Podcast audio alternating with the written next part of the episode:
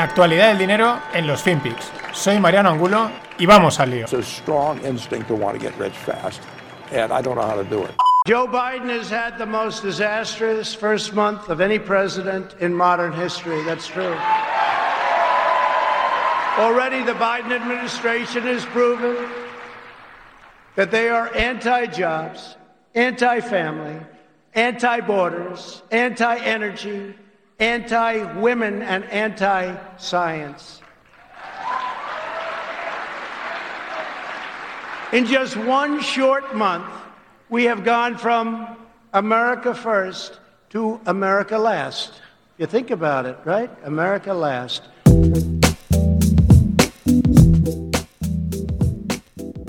¿Qué tal, no financieros? Vaya gallito me ha salido ahí. Y este era otro gallo de otro gallo, vamos, de pelea de los grandes. Donald Trump está de vuelta en una conferencia que tenía este fin de semana y vamos.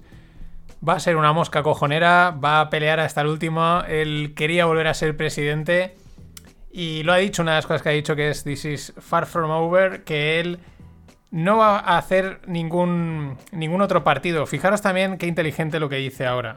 Yo sé que hay gente que no lo traga, pero es que da mucho juego, no, no es inevitable. We're not starting new parties.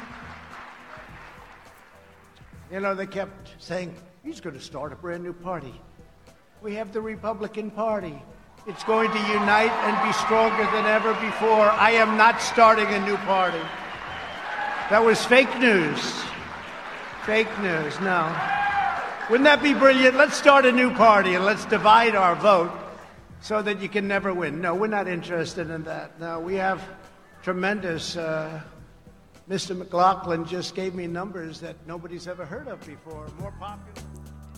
Ahí lo dice, que no, que no, que estos son otra palabra que le encanta, fake news. Y dice lo de, no, yo no voy a dividir el partido, que así ganáis siempre, ¿no? Ahí es listo. Y la verdad es que la huele, pero vamos, que va, a ser una mosca cojonera seguro. Va a hacer, bueno, le va a hacer oposición desde fuera, por lo que pinta. Bueno, eh, también la cosa está por ver. Esto era, pues no sé, es una conferencia rara eh, que decía por ahí, pero fijaros esta última, porque es que el tío, el tío es un jugón. Fijaros, fijaros en esta. Who knows? Who knows? I may even decide to beat them for a third time, okay? Third time. Eh, igual decido ganarles por tercera vez. Es, es- es un auténtico crack y jugón de la mu- comunicación, pese a que sea, pues también tiene ese lado polémico y a veces, y a veces desagradable. Otras veces, pues yo creo que ahí es un guasón enorme. Él luego dice que, bueno, que depende, ¿no? Que todo, claro, la carrera es larga, luego le tienen que elegir, etcétera. El Partido Republicano dice que tiene muchos apoyos y tal. Bueno, los jaleos de la política, pero bueno, que parece ser que que vamos a seguir oyéndolo de vez en cuando y pues eso es bueno porque así pues es divertido. Fijaros que llevamos ya camino de un mes y pico con Biden y, Kamala y es que los audios no salen, no, no dan juego. Este, este nos da mucho juego para empezar los FinPix. Pero bueno, siguiendo con Estados Unidos.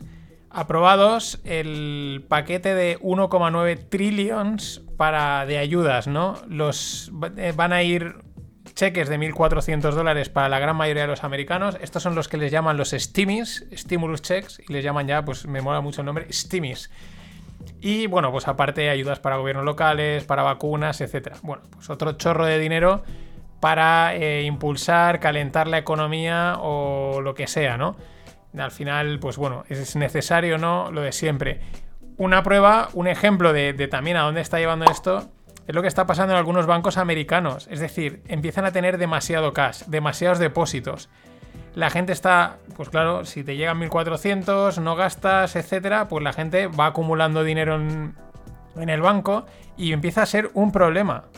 De hecho, hay bancos que parece ser que están empezando a rechazar depósitos porque, porque después de la, se- de, la, de la gran crisis financiera, la del 2008, pues todas las regulaciones se pusieron, se actualizaron o se pusieron más estrictas, como lo queramos ver. Y hay una serie de ratos que hay que cumplir. Y entonces, cuando te pasas por abajo, pues mal. Pero es que cuando te pasas por arriba, también. Y es lo que está pasando. Entra tanto dinero. El JP Morgan, creo que dicho- ponía ahí en la noticia que tiene pues, dos o tres trillones en, en cuentas, ¿no? Y es también un problema. Es decir, al final, si te quedas corto mal y si te, queda, y si te pasas eh, también mal, pero es un efecto y ahora va a llegar otro 1,9 trillones más a las manos de los ciudadanos. Aquí sucede la duda, ¿no? Porque mucha gente dice, o muchas de las narrativas o de los escenarios, es que, bueno, pues que esto van a ser los Roaring Twenties y que la gente va a salir a gastar, a pasárselo bien y, y, aquí no ha pasado nada y por lo tanto esto va a ser un despiporre, va a haber inflación, etcétera. La verdad es que todo ese dinero, si empieza a salir a la calle, eh, pues lógicamente los precios deberían de subir. Pero claro, por otro lado también la reacción es lógica. Oye, mm, hay incertidumbre, siguen siendo el paro, digamos, proporcionalmente para otras, para para otras épocas alto. Y a lo mejor, pues sí, dos salen otro escenario y dicen, sí, igual la gente sale dos semanas a gastar, pero luego dicen, espera, aquí no hay paro, aquí hay incertidumbre, esto no está muy claro hacia dónde va a ir, eh, casi que voy a guardar el dinero, ¿no? Que es un poco esta, esta situación que cuentan aquí. Y ahí es donde está el dilema, ¿no? Porque la lógica también te dice, cuidado, disfruta por lo que pueda venir, pero por otro lado, ahorra para lo que también pueda venir. Y en esa estamos, pero ¿quién le iba a decir que problemas de cash por exceso en los bancos? Y donde nunca hay problemas de cash y de liquidez es en los mercados. La semana pasada bamboleaban arriba, abajo, arriba, abajo, y es que eh, la liquidez pues había tomado un descanso, ¿no? La liquidez mundial, sobre todo parece ser que la Reserva Federal también había hecho ahí su... Bueno, había echado un poquito el pie para atrás y ¡pum! Justo es cuando caen los mercados. Hoy parece ser que ha vuelto... Se han vuelto de vacaciones y volvía a remontar sigue estando ahí en un punto, aún no, aún no se ha vuelto a ir directamente a por máximos, pero está ahí, bueno, a un paso, ¿no? Y os dejo en la newsletter una, gráfica que pues, demuestra exactamente lo que mueve los mercados en los últimos tiempos, que es una, este pues, está exceso de, liquidez a lo bestia. Más cosas relacionadas con esta. Es otro de los escenarios que hablan muchos inversores, analistas, pues gente esta en el mundo de la bolsa, es el, el que uno es el de la inflación, que lo hemos comentado, que si la gente va a salir a gastar, etcétera, y va a haber una inflación. Hay quien dice, Michael Barry dice que va a haber hiperinflación, hay quien dice que, como ya dicen que va a haber hiperinflación, pues lo típico, basta que lo digas para que no se cumpla. Pero un escenario que sí que es en el que estaríamos entrenando, entrenando no, entrando, perdón, es que, claro, el, el, el, perdón, el lockdown, el, el confinamiento sobre todo en Estados Unidos, estaría ya, digamos, mm, levantándose, ¿no? Empieza a haber ya más gente vacunada y, por lo tanto la gente va a empezar a salir de casa y va a empezar a gastar. Va a dejar de mirar las pantallas de los ordenadores y de Robinhood para hacer trading. Por ejemplo, en este sentido, Apple ha reabierto ya todas sus tiendas en Estados Unidos. Esto no había pasado desde que comenzó la pandemia y Apple tiene ya todas las tiendas abiertas. Otro dato, el estreno de la película de Tommy Jerry ha facturado en tres días 13,7 millones. Puede parecer poco, pero es como en el tiempo reciente es un hito. Es el, segundo mejor estreno en los últimos meses y es también un síntoma ¿no? de, esa, digamos, reapertura, ¿no? que la gente empieza a salir. Claro, el escenario, la gente empieza a salir, empieza a gastar, por lo tanto, en teoría, la inflación ese dinero empieza a salir, empieza a haber inflación, dejan de mirar las pantallas Mm, igual empiezan algunos a darse cuenta que no tienen trabajo. También parece ser que en abril es, momento de pagar impuestos. Es decir, el escenario que, que, plantean es el mítico compra con el rumor, vende con las noticias. Es decir, hace un año compra con el rumor de que va a llegar la vacuna. Ahora que la vacuna ya ha llegado y está siendo efectiva en algunos sitios, o principalmente en todos, vende con las noticias. Esto es mítico, mítico, mítico de los, de los mercados. Un clásico. Compra con el rumor, vende con las noticias. Digo lo de la vacuna porque me hace gracia, de donde estás, bueno, pues siempre tienes ahí ese, te llama la atención. El otro día están en esta dinámica de que se está reabriendo la economía en algunas partes del mundo, en otras como España, pues ya veremos qué pasa. Y al mismo tiempo, eso era como la semana pasada, justo salía la noticia que ha salido una variante nueva en California que se caga en las vacunas y que es, vamos, y dices, qué casualidad, qué, tiempos, ¿no? Por, por, darle la nota conspiranoica que se la merece totalmente. Porque los tiempos, igual que cuando salió que empezaban a vacunar en Reino Unido, justo dijeron que había una nueva variante. Y así llevamos. Pero bueno, nosotros vamos tirando y a la nuestra. Y sin dejar Estados Unidos, otro dato muy interesante, sobre todo para los que vivimos en Europa y en España. Eh, Elizabeth Warren es una, pues una senadora, si no me equivoco, pues ha pasado una legislación en la que le van a subir el impuesto de patrimonio a los ricos. ¿Cuál es el impuesto que van a subir? Le van a subir un 2%, le van a escribir un 2% más a aquellos que tienen un patrimonio neto de más de 50 millones de dólares. Y un extra de un 1, es decir, sería un 3%, un 3% a los que tienen más de un billón. Claro, ahora entiendes que haya cierta gente, como por ejemplo Warren Buffett, que son partidarios, ¿no? Dicen, no, yo me parece bien que a los que más tenemos, pues se nos quite un poco más, ¿no? Claro, eso yo creo que estamos todos de acuerdo.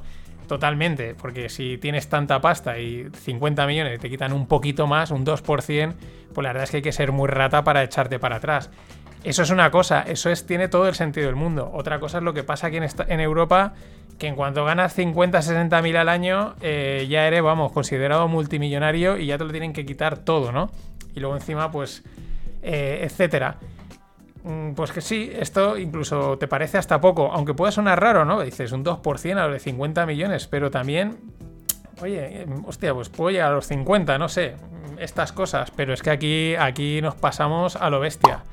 Y bueno, os decía Berkshire, perdón, os decía Warren Buffett, Berkshire Hathaway es la empresa de Warren Buffett a través de la que hace todas las inversiones, y sacaron su carta anual este, este fin de y bueno, los abuelos, Warren Buffett y Charlie Munger, los viejos, eh, que no entienden, que están mayores, que, que no saben de tecnología, en todo esto. Bien, pues una de sus inversiones es una empresa que se llama BYD, BID, que son coches eléctricos en China esa inversión les ha dado un 25x. Han multiplicado por 25 la inversión en esa, en esa empresa de coches eléctricos en China. Así que esto de que estos no saben de tecnología, bla, bla, bla, bla, mentira. Siguen pintando la cara cuando quieren, pese a lo dificultoso que es manejar esos volúmenes de dinero, que ellos lo dicen. Ese es el principal problema.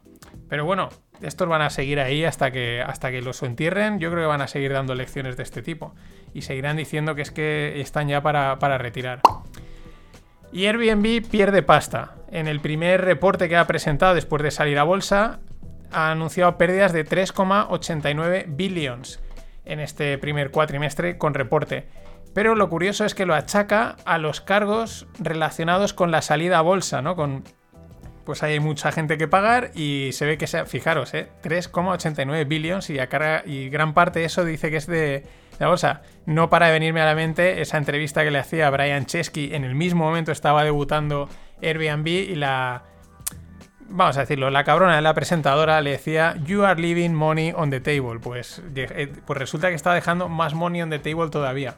Pero muy interesante también la afirmación que hace Brian Chesky en los resultados, que dice que lo que les ha enseñado la pandemia es que pueden, cortar todo el marketing que están haciendo a cero, o sea, dejar de hacer marketing, eh, pues evidentemente online, y aún así mantener el 95% del tráfico que tenían eh, previa a la pandemia, lo cual es brutal, ¿no? No necesitas hacer marketing para que la gente siga yendo a tu web a contratar cosas. Eso es un chollo, eso es la leche.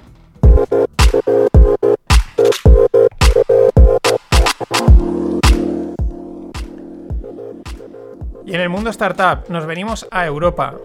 Klarna. 31 billions, billions americanos de valoración. La startup europea de mayor valoración. Son suecos. Dato interesante, esta valoración es un 3x respecto a la última ronda que cerraron, lo cual demuestra, hemos visto ya varias, también por lo calentado que está el mercado, que oye, que estos últimos inversores que entran en la última ronda y previa a la salida a bolsa que parece que ya entran caro, hemos visto ya varias que acaban cuando sale a bolsa por 2, por 3, por 4 y alguno por más. Impresionante. La pregunta, ¿qué hace, qué es Klarna? ¿A qué se dedica? Pues es competencia de PayPal y de Square, desde Europa. Tiene 90 millones de usuarios en todo el mundo y se ve, su principal mercado es Alemania, pero parece que Estados Unidos va increciendo y en breve superará a Alemania utiliza una de estas cosas de buy now, pay later, ¿no? Que eh, pues está muy guay, pero también eh, asusta, ¿no? Acumular deuda, acumular deuda, gastar. No la conocía, impresionante. Y competencia de PayPal Square, viendo cómo van estas en bolsa, habrá que tenerla en cuenta. Siempre que las cosas se calmen un poco. Más cosas. Entre lo fascinante y lo terrorífico. Este fin de semana también ha salido una aplicación de estas que enseguida se ponen de moda, que es que tú coges una foto de alguien, sobre todo pues han sacado de familiares eh, pues muy mayores de estas en blanco y negro, ¿no? Que gente que probablemente esté muerta. Y bueno, le ponen ahí la inteligencia artificial y todas estas movidas y la, y la persona se mueve, ¿no? Mueve así los ojos la verdad con un movimiento muy real y por eso digo, entre lo fascinante y lo terrorífico, fascinante porque es fascinante lo que puede hacer la tecnología, pero flipante. Y de verdad, que hay algunos que lo ves y dices, oye, pues sí, parece que se está moviendo y tal y cual. Pero lo terrorífico porque es que los van a resucitar. Esto, es que habéis visto Black Mirror, es que eh, vamos dando pasitos, pasito a pasito. Y en el mundo blockchain, madre mía, vaya gallo me había salido.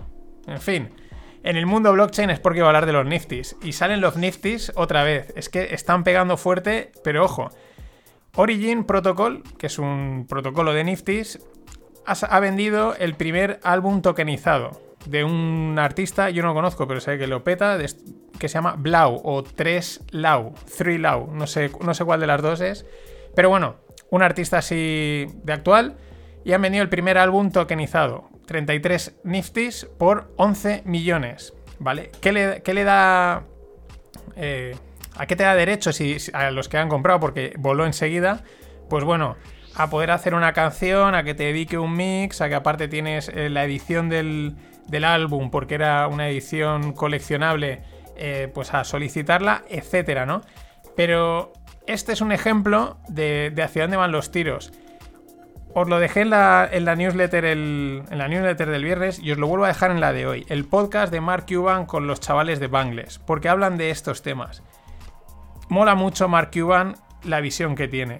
No se anda con rollos de no, el dinero, porque tal, es que esto es el... No, no, dice, esto está muy bien, todo esto del mundo cripto, pero si no aporta valor realmente a la sociedad, en la forma que sea, y no es, es que esto es valor porque es valor, sino valor de verdad, esto va a ningún lado. Y este es un ejemplo, hablan de los royalties de la música. Tú imagínate que ahora le compras el token a un amigo que el día de mañana acaba siendo el Kurt Cobain de turno, pero tú tienes el token de esa canción. Cada vez que esa canción se emita, va a generar royalties y tu token va a cobrar royalties. O sea, puede ser una inversión espectacular mirándolo de una forma pues, a futuro, idealista, aquí evidentemente lo dice Mark Cuban en el, en el podcast, dice esto puede ser un mercado de 100 billions, le quedan años porque hay temas regulatorios, temas tecnológicos, pero van por ahí los tiros, música, arte, etcétera. Aparte de que ahora esté todo totalmente fuera de lugar. Y más ejemplos de que el mercado se abre y los inversores empiezan a mirar hacia otros lados, más allá del oro digital, entre comillas, es que un fondo de Dubai, el fondo de Dubai ha vendido parte de su BTC, parte no, pequeña cantidad, para apostar por otras monedas. Es decir, tenían un fondo de un billón metido en Bitcoin y han vendido 750 millones, es decir, tres cuartas partes de Bitcoin para apostar por Cardano y Polkadot. ¿Esto qué quiere decir? Pues que el dinero eh, tonto no es. Y dice, pues si aquí puedo hacer un por 2, pero allí puedo hacer un por 20, el riesgo me compensa. Y mucho ojo, como los fondos que han descubierto Bitcoin, pues ahora empiecen a descubrir otras criptos. Sí, sí, que son shitcoins. Ya te van a decir, sí, sí, pero esta tiene un potencial de un por 50, o de un por 20, o de un por 30, o los niftis o tal. El mercado que se va a abrir es enorme y también hay una cierta ilusión. No va a concentrarlo todo el mismo. En fin, mañana os hablo de Crazy Cat y Michael Mad que siguen por ahí haciendo las suyas. Hasta entonces. Always look on the bright side of life. Always look on the light side of life.